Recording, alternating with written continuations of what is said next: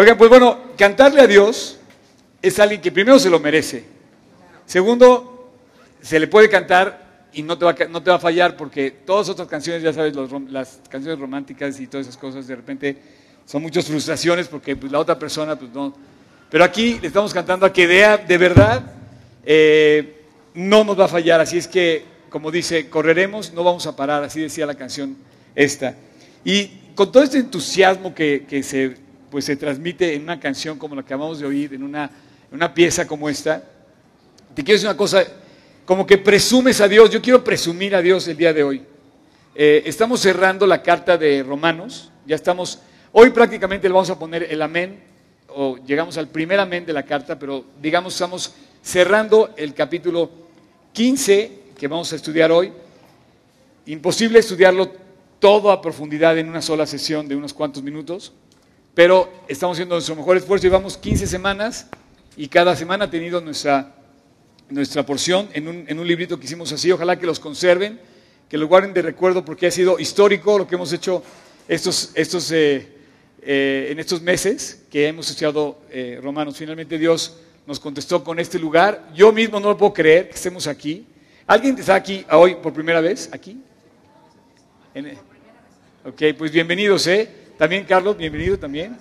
Este, eh, yo, yo me estoy como adaptando porque es una, es una situación nueva, pero pues estamos disfrutando mucho de este lugar que, que pues ya lo sentimos como, como nuestro, ¿no? Eh, debo aclarar que no compramos la casa, o sea, nada más la estamos rentando, pero bueno, sí es como nuestro. El proyecto incluye un colegio aquí arriba, esa parte, toda esta parte acá, con esto de acá, y dos sa- salones aquí arriba que serían parte de- del colegio. Pero bueno, voy a empezar y voy a pedirles cuatro colaboradores para leer la Biblia. ¿Quién me ayuda a leer hoy? ¿Quién? Ok, uno allá atrás, ok, bien. Eh, dos, ok, tres, cuatro, ok, perfecto, súper. Entonces, y voy a empezar haciendo algo que no había hecho eh, nunca, leyendo esta parte de Romanos, aunque sí lo he hecho anteriormente en otras, en otras este, sesiones que hemos tenido. Voy a empezar por el final de la carta. Eh, abran toda su Biblia en Romanos 15, donde vamos a estar refiriéndonos. Tocayo, voy a hacerte cambios, algunos cambios del orden. Cuando, cuando eh, termina esta, esta porción, Jesús dice, al final dice aquí, eh, en el versículo 30, voy- de- del 30 al 33, que es el final de la carta, eh, dice así, pero os ruego, hermanos, por nuestro Señor Jesucristo y por amor del Espíritu, que me ayudéis orando por mí a Dios. O sea, Pablo, a pesar de que tú lo vas a ver, se considera fuerte espiritualmente y de hecho lo es, es un maestro de la Biblia como ningún otro en la historia de la cristiandad. Él se considera fuerte, dice, por favor ayúdeme orando, pidiendo a Dios por mí. Yo creo que en esta oración él revela su necesidad y su anhelo a la vez. Él se considera fuerte espiritualmente por lo que sabe, pero a la vez se considera débil porque necesita cada día de Dios. Si, si tú quieres orar por mí, yo te voy a pedir que ores en los mismos términos de lo que vamos a comentar hoy. Y si tú quieres orar por alguien más, también te quiero pedir que ores en los mismos términos que va a hablar él. Él habla de sus perseguidores, pero no quisiera yo que oraras en contra de tus perseguidores, porque ellos también se tienen que convertir se tienen que, y se tienen, o sea, tienen que venir al conocimiento de Dios. En el fondo, esta oración, lo que él descubre es su necesidad de darle gloria a Dios en todo lo que hace. Todo lo que tú haces, todo lo que yo hago, tiene que llevarle gloria a Dios. A ver, ¿quién va al gimnasio? ¿Tan poquitos? Bueno, vayan más al gimnasio, por favor, todos tienen que ir al gimnasio. Todos tienen que bajar la barriga y todas esas cosas. No, ¿quiénes van al gimnasio para la gloria de Dios? Ah. O sea, tú puedes ir a hacer cosas por varias razones y no por la gloria de Dios. Y en, este, en, este, en esta petición dice, os ruego hermanos por nuestro Señor Jesucristo y por el amor del Espíritu que me ayudéis orando por mí a Dios. Continúa diciendo, para que sea librado de los rebeldes que están en Judea y que la ofrenda de mi servicio a los santos en Jerusalén sea aceptada. Ellos- él iba a llevar una, una ofrenda, una ofrenda hacia la gente necesitada, iba a ir a Jerusalén Él vamos a ver aquí cómo describe su itinerario de viaje. Quería visitarlos en Roma, quería llegar a España, pero también tenía que volver antes a Jerusalén. Y dice, para que con gozo llegue a vosotros por la voluntad de Dios, o sea que finalmente un día me encuentre con ustedes. Eh, yo tengo muchos amigos en muchas partes del mundo y con mucho gozo, cuando puedo volver a visitarlos, voy a, estar con, ellos, ¿no? Y, nos, y, bueno, creo que es mutuo. Cuando tú vienes al conocimiento de Dios, te haces relación con mucha gente. Ahorita, por ejemplo, tengo un amigo que está aquí desde Monterrey, no lo había visto en cuánto tiempo? Como un año. Y me dio muchísimo gusto encontrarme con él ahorita aquí y aparte sorprendido también de este lugar, ¿no? Pero así nos pasa, cuando tú vienes a otro lugar, finalmente anhela estar en otro lugar porque, porque finalmente las distancias nos separan, pero eh, él, anhelaba estar con, él anhelaba estar con los romanos. Y dice, para que con gozo llegue a vosotros por la voluntad de Dios, versículo 32, y dice, y que sea recreado juntamente con vosotros. O sea que yo me alegre con ustedes, que tengamos un buen tiempo de compañerismo. Pienso que eso es lo que haces cuando compartes de Cristo, cuando te juntas a edificar tu vida con los, creyentes. Y finalmente dice, y al Dios de paz, que el Dios de paz esté con todos vosotros. Amén. En el fondo esta, esta oración está descubriendo el corazón de Pablo en, en lo muy profundo de su ser, que básicamente para mí significa darle gloria a Dios, y llevar la salvación a las almas, a la gente. En el fondo dice, Dios, le dice Pablo a los demás, dice, ayúdeme orando para que yo pueda llegar a la gente, hablarle de Cristo y yo también con todo lo que haga le dé gloria a Dios. Darle gloria a Dios, te digo, tú vas al gimnasio, normalmente damos el gimnasio por salud, vamos a hablar en los mejores términos. Vamos al gimnasio por salud. Bueno, qué increíble que tú tengas tu salud para servirle a Dios.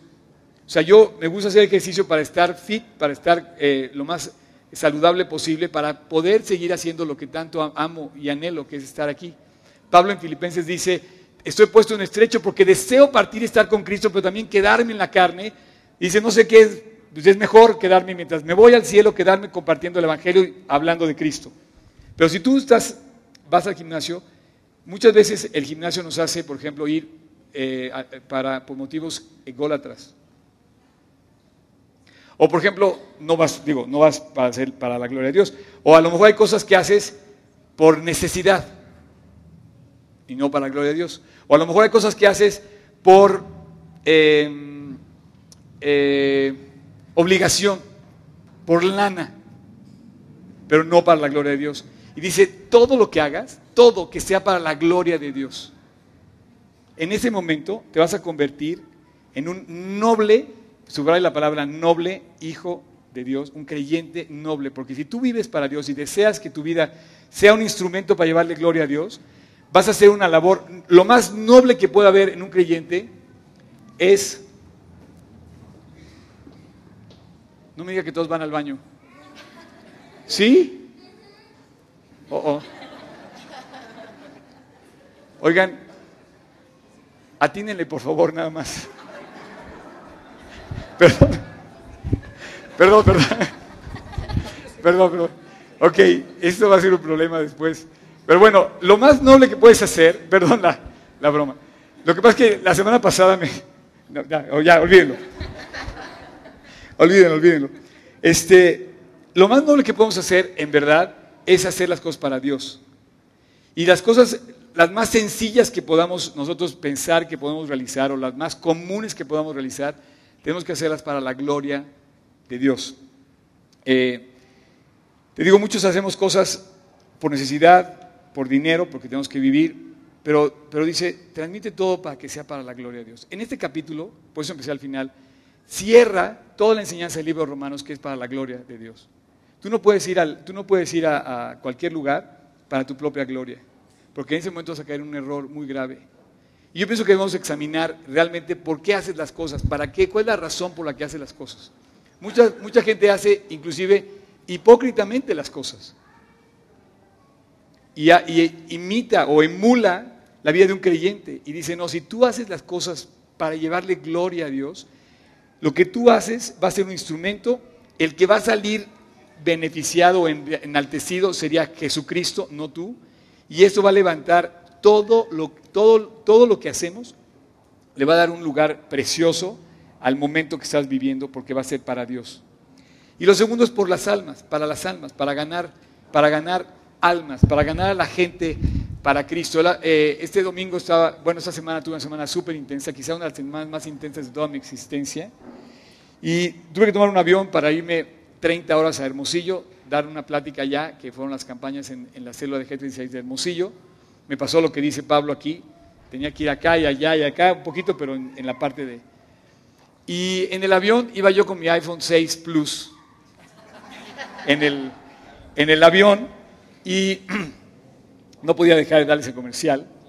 Este, y de repente, eh, el pasajero que iba conmigo al lado me dice, oye, ese es el iPhone 6 Plus, ¿verdad? Le digo, sí.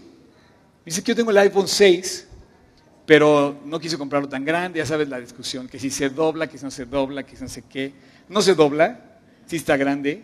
Y, este, y la verdad le dije, bueno, yo lo prefería así porque lo uso para predicar, para dar conferencias. Me dice, ¿qué da sus conferencias? Y entonces empezó una conversación que duró todo el vuelo.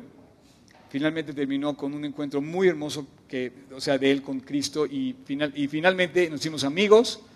Eh, ya nos dimos nuestros datos, nos invitamos a comer. Y bueno, de cero, que yo pienso que es una respuesta a oración en la vida de él, de sus colaboradores, porque muchos son cristianos que seguramente han orado por él.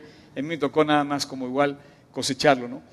Pero tienes que hablar de Cristo, tienes que hacerlo para Él, tienes que compartirlo, tienes que presumirlo, tienes que ir a la gente que está necesitada, porque hay gente que está cerca de ti que necesita que tú le hables de Cristo.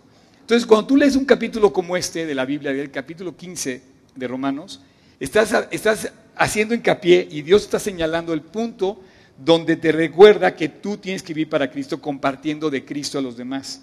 Y no nada más compartiendo como decir, no, es cargar una cruz, no, no, no, es lo máximo.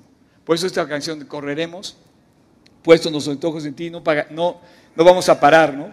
Así es que eh, Él le pide que hagamos las cosas para Él y que, y que lo hagamos para, para, su, para su gloria y por las almas.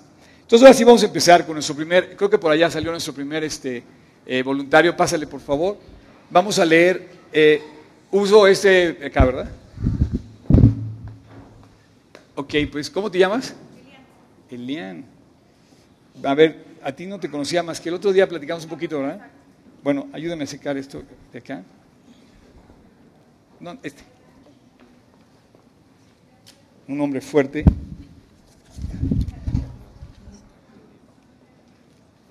Ok. Bueno, si quieres te lo tengo aquí.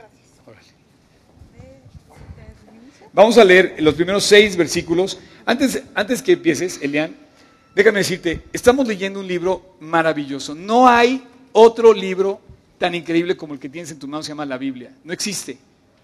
Búscalo. Vete inclusive a la biblioteca de Oxford o a la que quieras. No vas a encontrar un libro. Es más, ahí lo enaltecen. Estamos hablando de la vida cristiana, que la vida cristiana es increíble.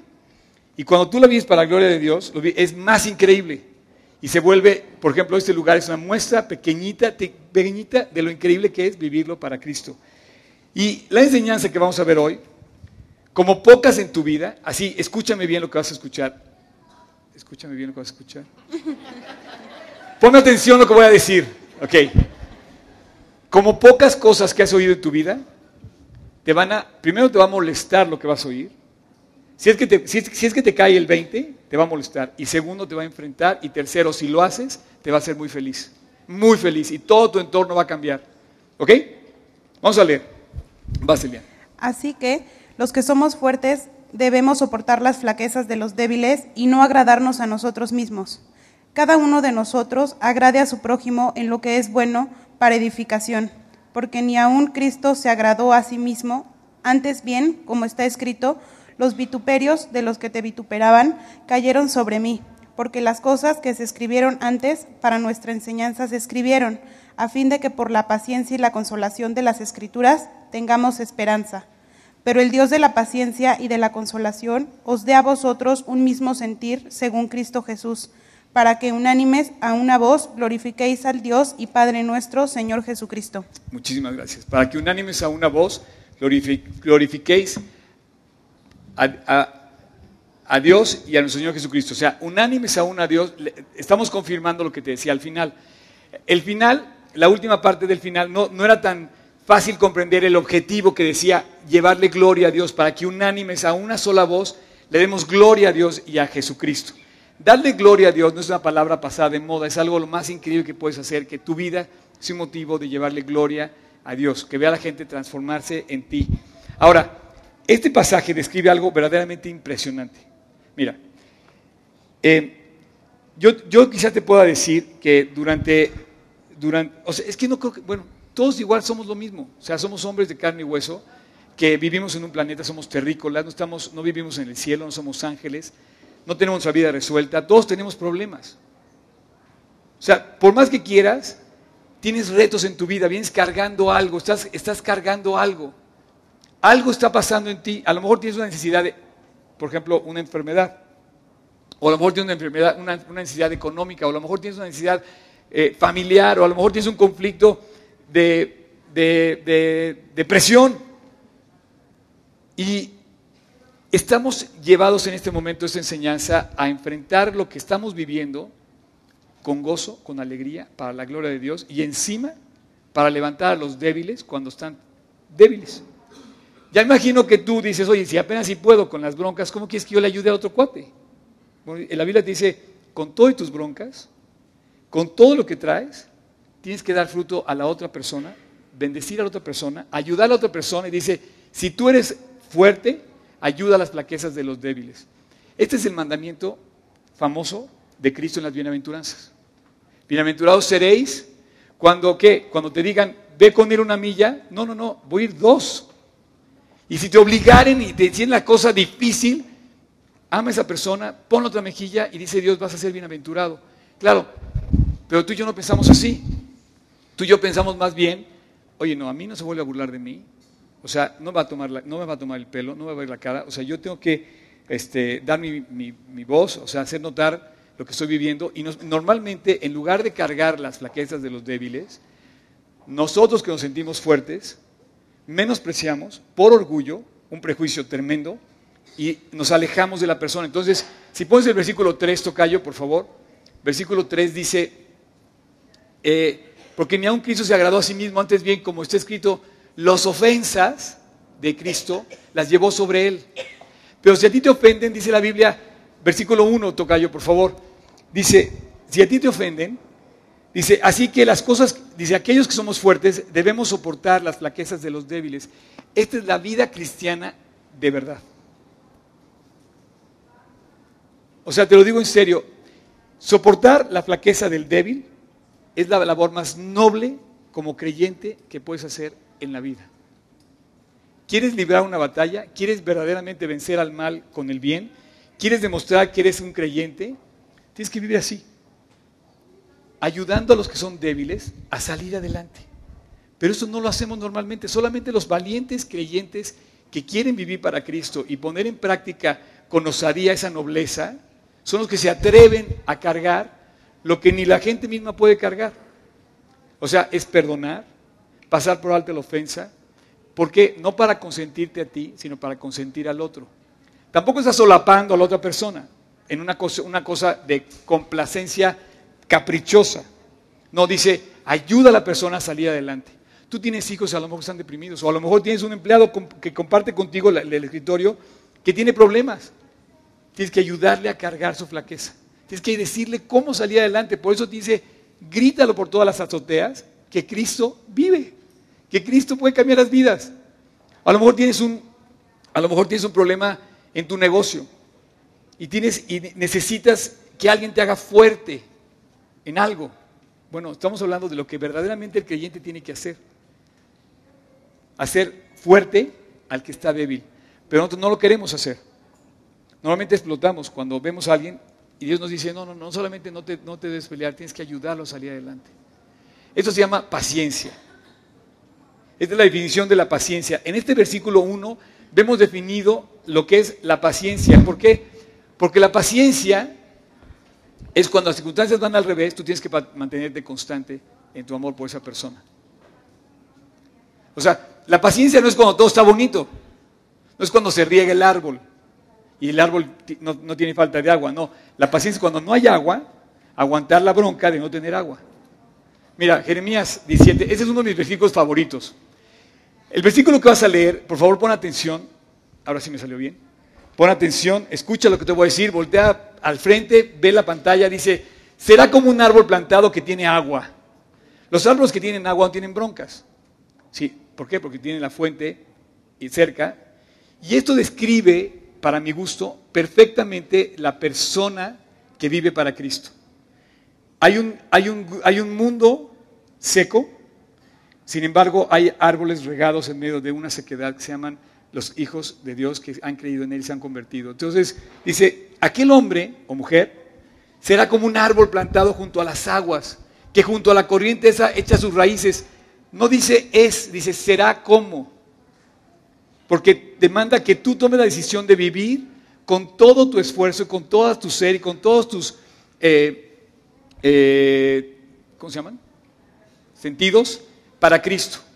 dice, un hombre que vive para Cristo, un hombre fuerte en él, será como un árbol plantado junto a las aguas, que echa sus raíces y no verá cuando viene el calor, sino que su hoja está verde. Pero me llama la atención el final, en el año de la sequía no se fatiga ni deja de dar fruto. Señores y señoras, la vida cristiana es para que des fruto, para que yo dé fruto, en la paciencia. No solamente para soportar, como dice el versículo 1, vuelvo a poner Romanos 1, dice, soporta al débil, no, que te fortalezcas en paciencia, soporta las paquetas de los débiles, no, dice, fortalecete en paciencia para que entonces tu vida dé fruto. Esto del fruto se me hace bien, bien importante. El fruto no tiene chiste cuando todo va bien. Cuando firmas un cheque y no hay problema. El fruto es cuando no tienes para firmar el cheque y tienes problema.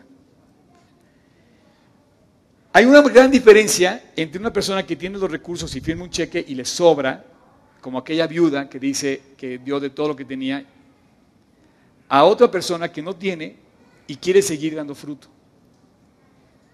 Por eso te decía yo que la gente que participó en este lugar participó queriendo, pudiendo y debiendo, pero debiendo no de deber, sino debiendo de honor, de ser, que era su labor de, honor. Yo les dije, si quieren participar aquí es una realidad, por cierto, estoy sorprendido y todos estamos sorprendidos de la generosidad que hizo posible que esto en menos de 10 semanas estuviera aquí, de un sueño que no existía a una realidad. Y la gente era, dijimos, que quieran, que puedan y que deban que quieran hacerlo, que puedan hacerlo y que deban. Yo les decía, a lo mejor para ti es mucho dar 5 mil pesos, o a lo mejor para ti es poco dar un millón de pesos. Y la necesidad está, la necesidad se, está cubriendo, todavía muchas necesidades por cubrir, pero bueno, tú solamente sabes hasta dónde tú estás soportando las flaquezas de los débiles. Ahora no quiero hablar de dinero, quiero hablar de la realidad como creyente. O sea, yo estoy seguro que si tú eres igual que yo de carne y hueso, estás pasando a lo mejor por algo que no puedes no lo soportas. El, momento más difícil de mi existencia que yo recuerdo es precisamente uno donde yo lo acabo de mencionar en la recesión anterior y se lo voy a decir. En mi negocio tuve la intervención de Hacienda durante 13 años. ¿Sí? O sea, tengo un negocio y si tienes un negocio tienes que enfrentar muchas cosas. Eh, no le voy a echar la culpa a nadie. Yo quizá fui un mal administrador. El caso es que durante esta cosa fue un suplicio. Y yo había momentos en que me levantaba a las 4 de la mañana a, ponerme a orar y no podía dormir. Y Dios me fue contestando, Oscar, aún así tienes que levantarte, aún así tienes que seguir, aún así tienes que dar una sonrisa, aún así tienes que ir a predicar, aún así tienes que seguir leyendo, aún así tienes que seguir confiando en mí, aún así tienes que seguir adelante y yo te voy a sacar. Bueno, cuando dices un año, ok, dos, tres, cuatro, cinco, pero trece, y finalmente salió, salió de una manera honrando a Dios de verdad y pienso que, fue una respuesta en su momento. Pero yo me acuerdo que eh, en algún momento de ese, de ese tiempo Dios me trajo este, este versículo de Jeremías a mi vida y, me hizo ver, es el tiempo de dar fruto en tu momento de debilidad. Cuando más débil estaba, que mis recursos estaban acabando, era cuando Dios me, me pedía que experimentaba la, que experimentaba la gracia de Dios en mí. Entonces dice, vosotros, que sois fuertes, deben soportar las flaquezas de los débiles. Oye, pero si apenas si puedo con mi vida, todavía encima, vive para Cristo, ayuda a quien puedas, no niegues una cita, alienta a la gente que puedas. Ya me tenías a mí alentando cuando yo era que también estaba de aliento, ¿no? Y bueno, dice, soportando las flaquezas de los débiles, y cada uno de vosotros agrade a su prójimo en lo que es bueno, para edificación. ¿Sabes por qué necesitamos apoyar al que es débil? Porque finalmente estamos en la misma casa. Estamos bajo la misma casa. Estamos bajo el mismo techo. Llámale iglesia, llámale familia, llámale patria. Es tu hogar. Tenemos que soportar las flaquezas de los débiles. Oye, Oscar, entonces, ¿qué? ¿Tengo que aguantar todo lo que me hagan? No, no, no. Si alguien te está haciendo violencia familiar, llama a la policía. Punto. Y que vengan y que lo encierren. No, sí. O sea, tú puedes encerrar, digo, tú puedes soportar las flaquezas de los débiles, sí. Pero tampoco tienes que aguantar lo que, no, lo que está prohibido por la ley. ¿Ok? Ahora, volviendo a este tema, si tú en un hogar, tu esposo no tiene chamba, tú debes apoyarlo no debes, de volverle, no, debes volverlo loco. Más bien vean de qué manera pueden orar juntos, buscar a Dios, arreglar y salir adelante. Y entonces sale lo noble del creyente. Si tú vives en una iglesia y si no nos soportamos unos a otros, finalmente vamos a terminar dividiendo la iglesia. No somos perfectos. La razón, voy a volver a poner tocayo uno, la razón por la que Cristo nos pone estos versículos en la Biblia es para que, fíjate bien, así que como argumentando. O sea, tomen nota, así como, como diciendo, chequen, tenemos que apoyar a los que son débiles. Si tú eres fuerte, tienes que vivir así, para no agradarte a ti mismo, sino para agradar a los demás. Y como estamos bajo un mismo techo, vamos a vivir todos en nuestro bienestar. Si la persona que está a tu alrededor está bien, en tu casa, tus hijos, tu esposo, tu esposa, todo tu entorno va a estar bien, tú vas a estar bien. Bien decía en Santiago otro pasaje donde dice, ora por la paz de tu país, porque si hay paz en tu país, tú vas a tener paz también. Entonces, este país necesita, necesita personas que soporten ahorita la debilidad que está sufriendo ese país o nuestra ciudad. Para seguir soportando, ¿cómo? Pues busca los medios que Dios pone a tu, alcance para soportar, ahora sí que sostener la debilidad que pueda estar pasando eh, tu entorno. ¿Ok? Eh, el, pasaje continúa y dice, este, este capítulo, vean, chequen el, el versículo 4. Dice, lo que está escrito, está escrito para que, para que todo lo que está ahí te ayude a vivir. Porque las cosas que se escribieron antes, para nuestra enseñanza se escribieron a fin de que por la paciencia y la consolación de las escrituras tengamos esperanza. Pero el Dios de la paciencia o sea, la definición de soportar las cargas de los débiles es ser paciente con el que no puede. De la consolación os dé entre vosotros un mismo sentir según Jesucristo. De esta manera se define, la paciencia en el mismo capítulo y a la vez te dice que todo lo que hemos o estamos aprendiendo en la palabra, que todo lo que estamos aprendiendo finalmente viene a beneficiar a aquel que lee y que hace lo que está escrito. ¿Tienes un tesoro? Sí. ¿Tenemos un tesoro en la palabra? Sí. Me encanta pensar que esto precisamente te invita a ser fuerte en la debilidad. Y bueno, nada más para ponerte, ponerte de ejemplo, tengo un versículo también en 2 de Samuel que dice, describe una situación como de dificultad. Dice, entonces los amonitas se prepararon para la batalla las, broncas de la vida. Y dice, a las puertas de la ciudad, mientras que los sirios de Soba, de Rehob, de Istob, de Macá, se alinearon en el campo. Next. Cuando Joab vio la batalla, perdón, cuando Joab vio que la batalla se libraría de frente y por la retaguardia, o sea, las broncas por todos lados, hizo una selección de los mejores guerreros y se preparó en orden de batalla para luchar contra los sirios. Vosotros que sois fuertes y son convocados a luchar para la batalla. Entonces, Pablo se considera fuerte, sí. Y dice, y en este pasaje dice, vamos a buscar los mejores guerreros para batallar. El que sigue, Tocayo, di- dice, ¿por qué le cambiaste el font? No me distraigas, champ. Ahí está.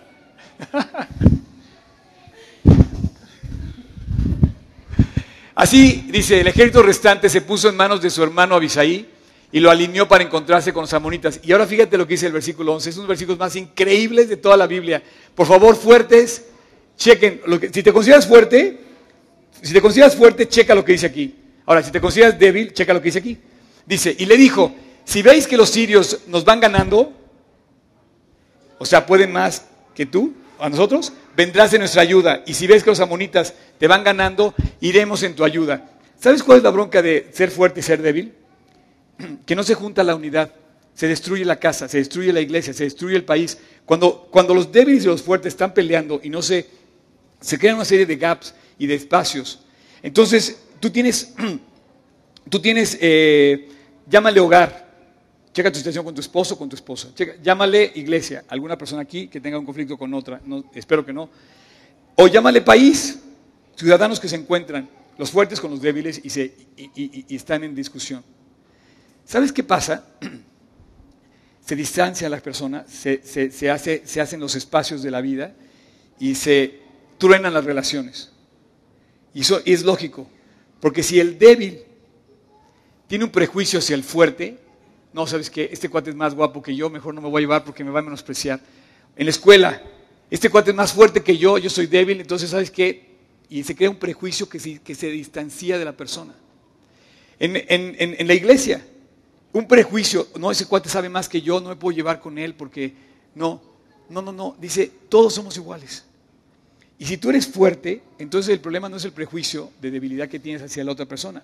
Muchas veces los fuertes tienen una gran carga de orgullo que hace que se separen de los que, los que menosprecian.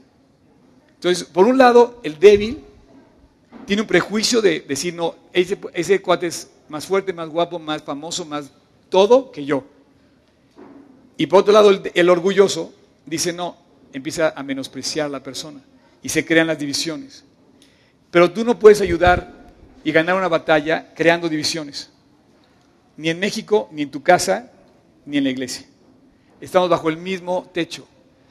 Y finalmente estamos bajo el mismo planeta. Entonces, si algo lo hacemos mal, un día nos va a venir otra vez eso de regreso. Así es que, si alguien te va ganando, ve y busca ayuda. Y tu hermano, tu ayuda está cerca, te va a ayudar. Y cuando tú estés fuerte y alguien te ayuda, ve y tú y ayuda a esa persona. Es increíble la Biblia, nos enseña a vivir como hermanos, unidos, con todo y dar fruto aún en las peores circunstancias. Segundo, segundo voluntario, ¿quién me dijo yo? Segundo voluntario para leer la Biblia. Das, vente. ¿A poco no está increíble la Biblia? No, no, no, no. O sea, eh, eh, vemos y, o sea, avanzamos y decimos qué maravilla de, de libro. Vamos a leer del versículo 7 al 13 en, en español. Por tanto, recibíos los unos a los otros, como también Cristo nos recibió, para gloria de Dios. Ahí está.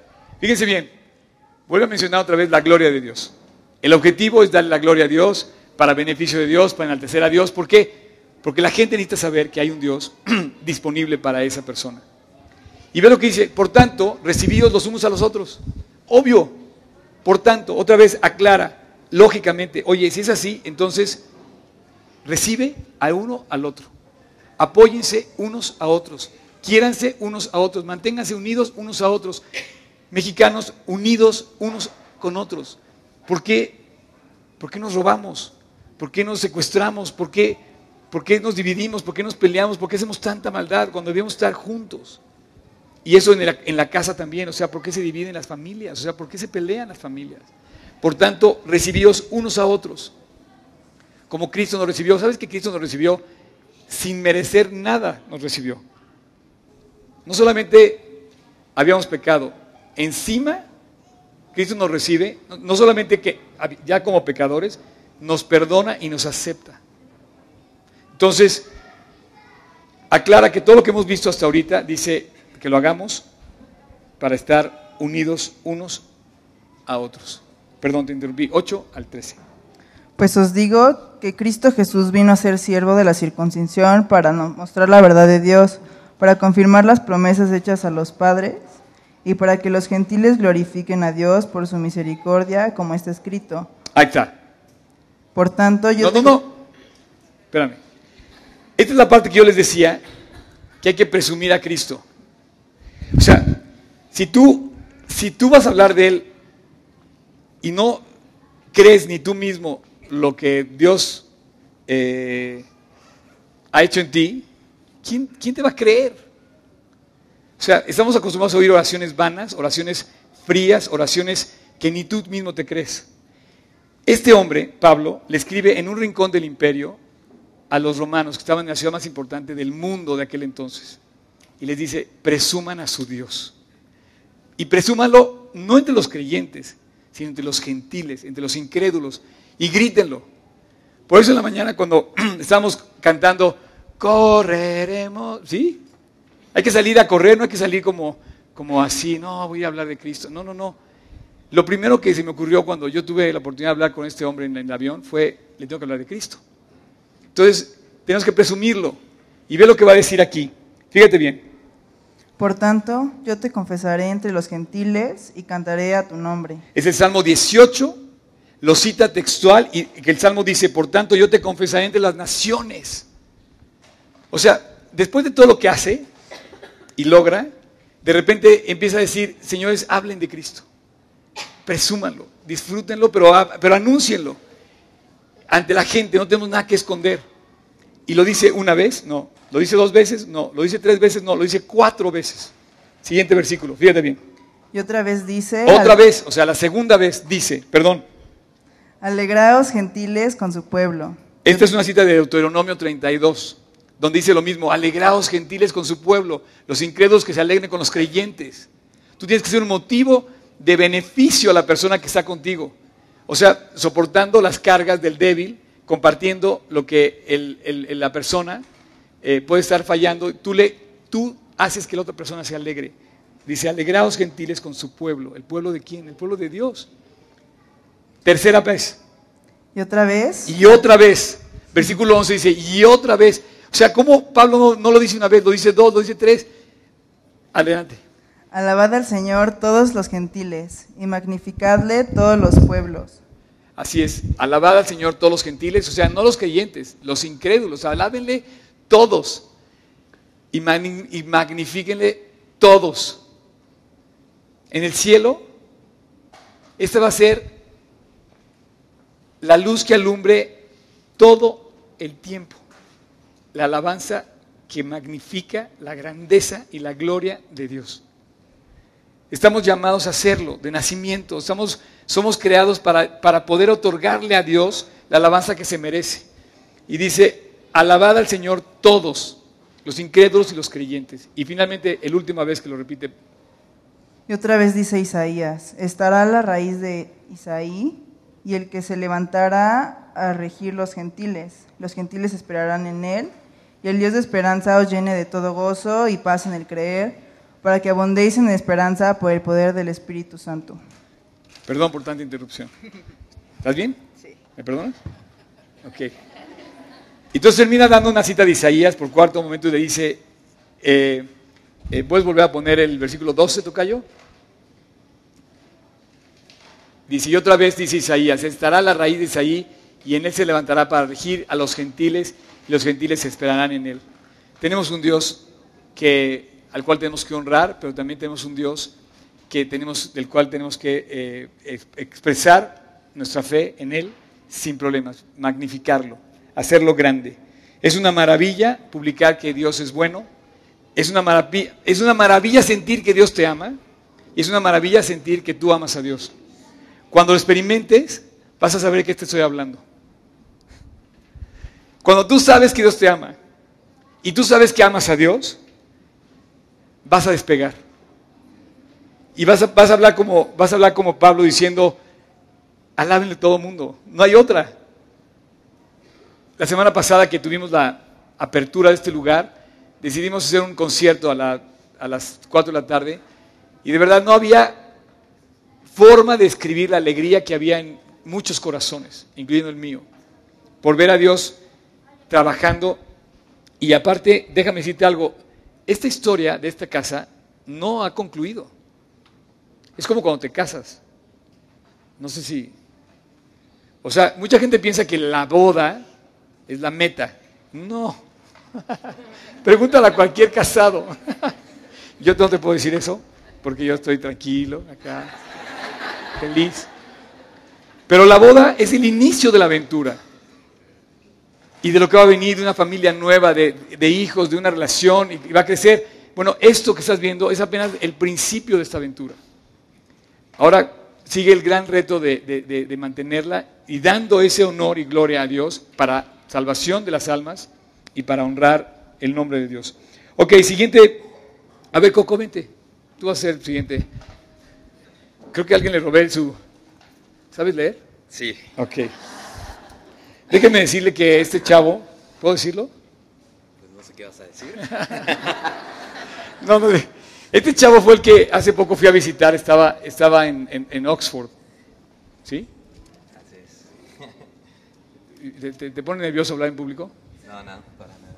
¿Te puedo hacer una entrevista rápido? Claro. ¿Qué fuiste a hacer a Oxford? A ver, platícales. Este, a pasear, no, no es cierto. Estudio, bueno, estudio medicina, entonces me fui allá a hacer unas rotaciones clínicas en, la universidad, en Oxford. En Oxford University. Así es. Bueno, eres un egresado de la escuela cristiana, ¿verdad? Ajá, claro. Y hoy te estás estudiando el quinto año de medicina de la UNAM. Este, sí. ¿Sí? Y, y se ganó una beca para estar en la Universidad de Oxford. La verdad no es común. Yo creo que merece un aplauso, ¿no? gloria a Dios, gracias a Dios. Y, sabes que Dios me ha una amistad muy padre con él. Él fue uno de mis camperos hace como cinco años, cuando, antes de entrar a la, universidad. Me dijo que quería estudiar medicina y bueno, cinco años después ya es medio doctor. O sea, si le van a consulta, nada más háganle la mitad. ok. Pero bueno, para que veas cómo el, día, el viajar te lleva a encontrarte con, con personas que anhelas, que aprecias y finalmente, me acuerdo cuando nos, este, se andaba acercando el viaje ya que nos íbamos a encontrar, pues obviamente eh, pues te alientas, te, te, alegras, compartes, y Dios nos dio un tiempo muy hermoso para compartir allá en Inglaterra. Quiero decirte que yo también estuve en Oxford, nada más de... Nada más este... Hace unos añitos. Hace unos añitos también. Pero bueno, la maravilla de regocijarte en Dios y de alegrarte con Él. Ok, vamos a leer... Eh, eh, del 14 al 21, y te lo digo porque, mira, llamé a Coco porque lo que tú vas a ver ahorita es un itinerario de viaje. Vamos a leer del 14 al 21. ¿Sí? Sí. Pero estoy seguro de vosotros, hermanos míos, de que vosotros mismos estáis llenos de bondad, llenos de todo conocimiento, de tal manera que podéis amonestaros los unos a los otros. Perdón, fíjate lo que está diciendo. Antes de entrar en el viaje dice, Estoy seguro, hermanos, que todos se pueden amonestar unos a otros. O sea, estoy seguro que ustedes van a poderse decir sus verdades sin bronca. Está increíble. O sea, tú puedes negociar, sí. Tú puedes aclarar, sí. Tú puedes hacer una discusión, sí. Pero dice, amonestaros unos a otros sin perder que está llenos de la bondad y del conocimiento. De esa manera tú puedes negociar, discutir, hacer frente a algo sin enojarte, sin, sin, eh, sulfurarte, sin, sin, pelear, sin golpear, sin hacer uso de malas palabras.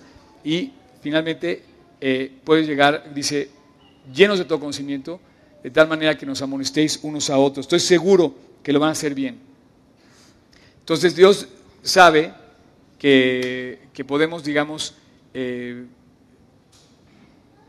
o sea, no atenta contra nuestro pensar porque el que tú soportes las aflicciones no quiere decir que no sepas lo que está pasando. ¿Ok? Va, 15. Mas os he escrito, hermanos, en parte con atrevimiento, como para haceros recordar, por la gracia que de Dios me es dada, para ser ministro de Jesucristo a los gentiles, ministrando el Evangelio de Dios, para que los gentiles les sean ofrenda agradable, santificada por el Espíritu Santo. O sea, dice, me, eh, me, he atrevido a hablar con ustedes y les he dicho algunas cosas. Eh, igual no, como que él un poquito como que se disculpa, pero, pero a la vez aclara que se ha atrevido a meter cosas fuertes en la conversión que ha tenido, pero dice, yo he hecho, dice, me ha atrevido a decir cosas. Adelante. Tengo, pues, de qué gloriarme en Cristo Jesús en lo que a Dios se refiere, porque no osaría hablar sino de lo que Cristo ha hecho por medio de mí para la obediencia de los gentiles, con la palabra y con las obras, con potencia de señales y prodigios, en el poder del Espíritu de Dios, de manera que desde Jerusalén y por los alrededores hasta Ilírico, todo lo he llenado del Evangelio de Cristo, y de esta manera me esforcé a predicar el Evangelio, no donde Cristo ya hubiese sido nombrado, para no edificar sobre fundamento ajeno, sino como está escrito, aquellos a quienes nunca les fue anunciado acerca de Él verán, y los que nunca han oído de Él entenderán. Entonces él empieza a describir como un itinerario de viaje donde han dado, donde ha, donde ha circulado. No te vayas todavía, Cham. Te vas a quedar ahí porque apenas va a empezar el viaje ahí. Este, y empieza a decir, empieza a decir que, que todo lo que ha hecho, ¿te, te te doy? ¿Sí? ¿En serio? Qué amable, Cham, muchas gracias. Que todo lo que ha hecho, lo ha hecho por diferentes lugares, diferentes tierras, y que lo ha hecho para bien, para bien del Evangelio, que no ha sembrado en la, vida, en la viña de nadie más. O sea, no se, atreve, no, no no se ha metido en el, en el, en el trabajo de nadie eh, que no le corresponde, por así decir. Y luego empieza a hablar de su itinerario de viaje. ¿Sí? Lo cual, te voy a decir una cosa, se me hace una ambición de él maravillosa.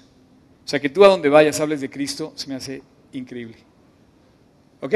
22 en adelante. Por esta causa me he visto impedido muchas veces de ir a vosotros, pero ahora, no teniendo más campo en estas regiones y deseando desde hace muchos años ir a vosotros, cuando vaya a España iré a vosotros, porque espero veros al pasar y ser encaminado allá por vosotros. Entonces, él quería llegar como destino final a España, dice, pero espero veros en Roma mientras esté, y, espero veros al pasar y ser encaminado allá. Pues Ya puede pasar Neto si quiere, ya puede empezar a pasar aquí los chavos. Estén encaminados allá por vosotros una vez que haya gozado con vosotros. 25.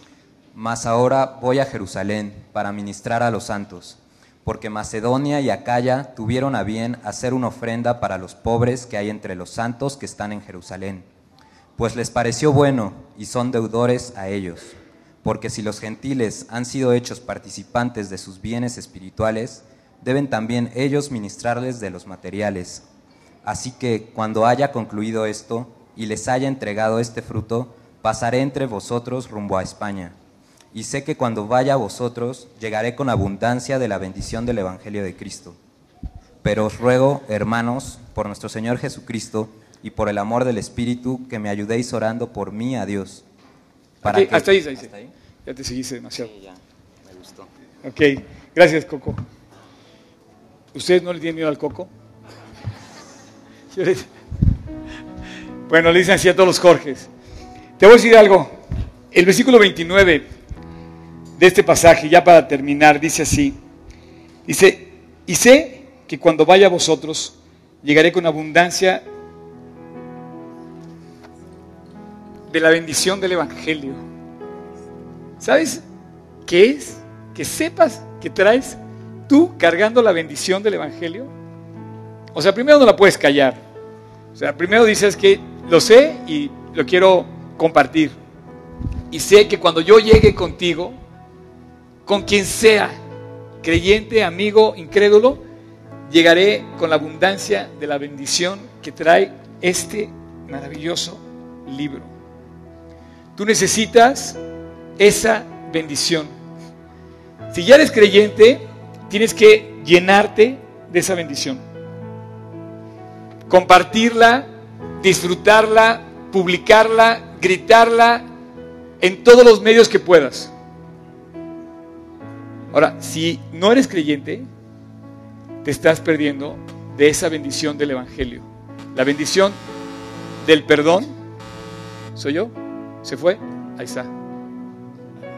Eso que tenemos ingeniero de audio. No, perdón. Esto es demasiado serio lo que estoy diciendo, de verdad. Si no eres creyente, tú lo sabes, te estás perdiendo esta bendición. sé que cuando vaya a vosotros, yo llevo la bendición de Cristo en mi vida. Ojalá que te conviertas personas así, que vas a soportar a los que son débiles, literalmente soportándolos, sustentándolos, levantándolos. Ojalá que sepas que puedes hablar de Cristo cuando una persona en depresión o cualquier circunstancia le puedes decir que Dios existe. Ojalá que, que seas tú aquella persona que no calla y que sabe que la abundancia de bendición al compartir el Evangelio no se va a agotar nunca y que puedes hablar y, Dios, y Dios no te va a fallar. Vamos a escuchar esta canción eh, y quiero que se imaginen lo que dice. Algunos, algunos se imaginan su vida viviendo para Cristo, sueñan y otros viven la realidad de ese sueño. Cuando viven en la abundancia de la bendición del Evangelio.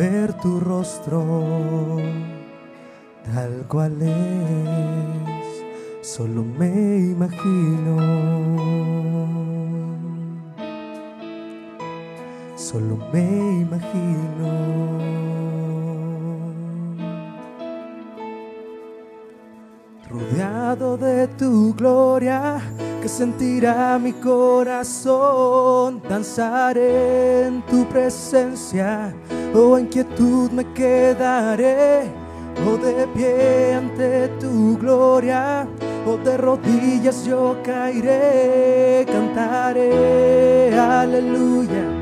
Sin el habla me quedaré, solo me imagino.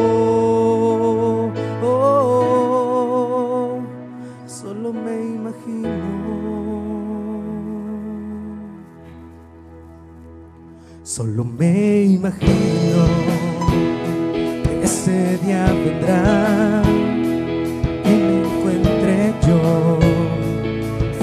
frente a Dios. Solo me imagino cuando adorar será lo que haga por la eternidad. Solo me imagino solo me imagino rodeado, rodeado de tu gloria, que sentirá mi corazón, danzaré en tu presencia, o en quietud me quedaré, o de pie ante tu gloria, o de rodillas yo caeré, cantaré, aleluya sin el habla me quedaré, solo me imagino. Me imagino.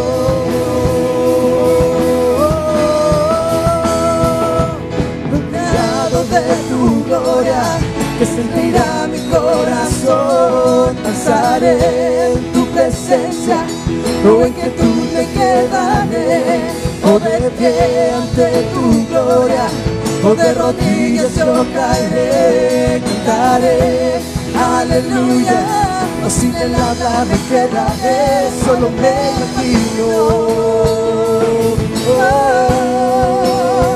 solo me imagino, solo me imagino, solo me imagino. Solo me imagino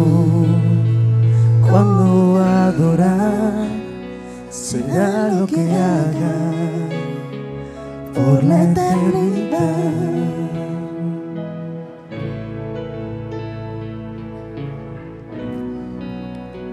Solo me imagino.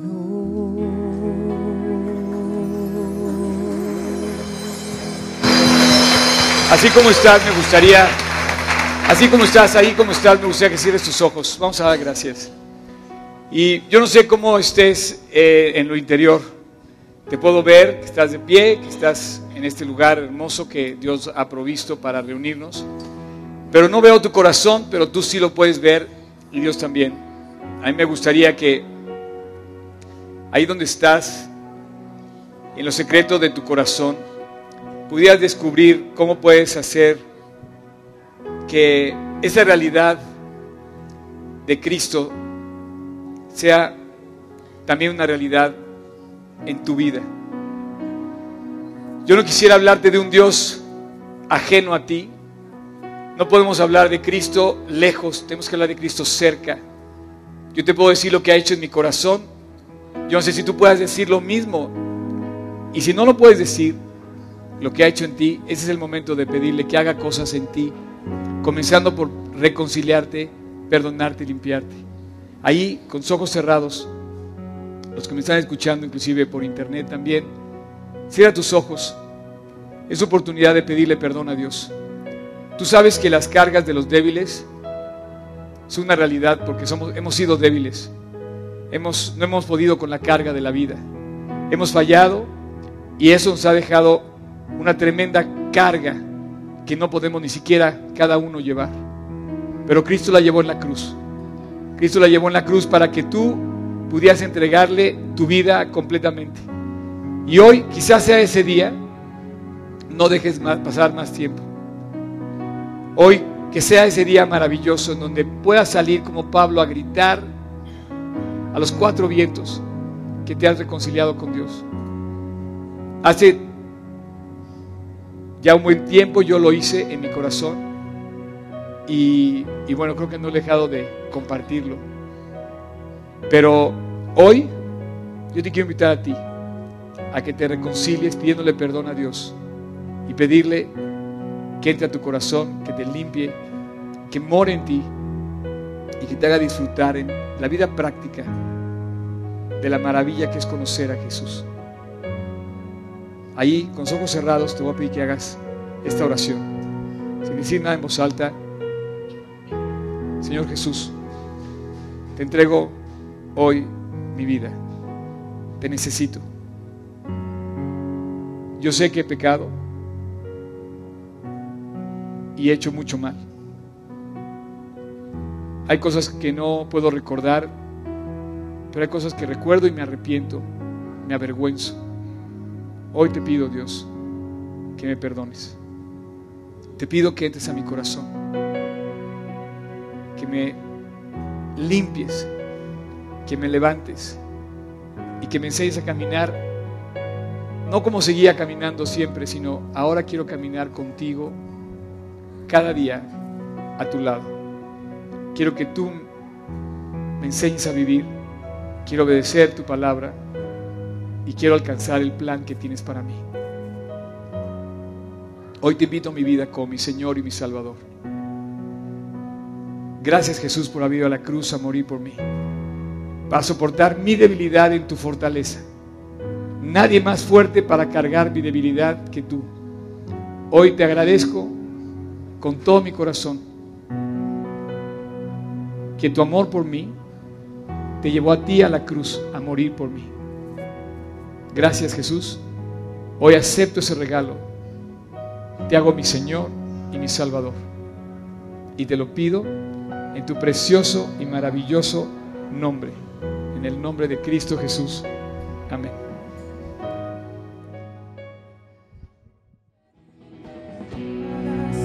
Tu no se rinde, tu amor no se rinde, tu amor no se rinde, tu amor no se rinde.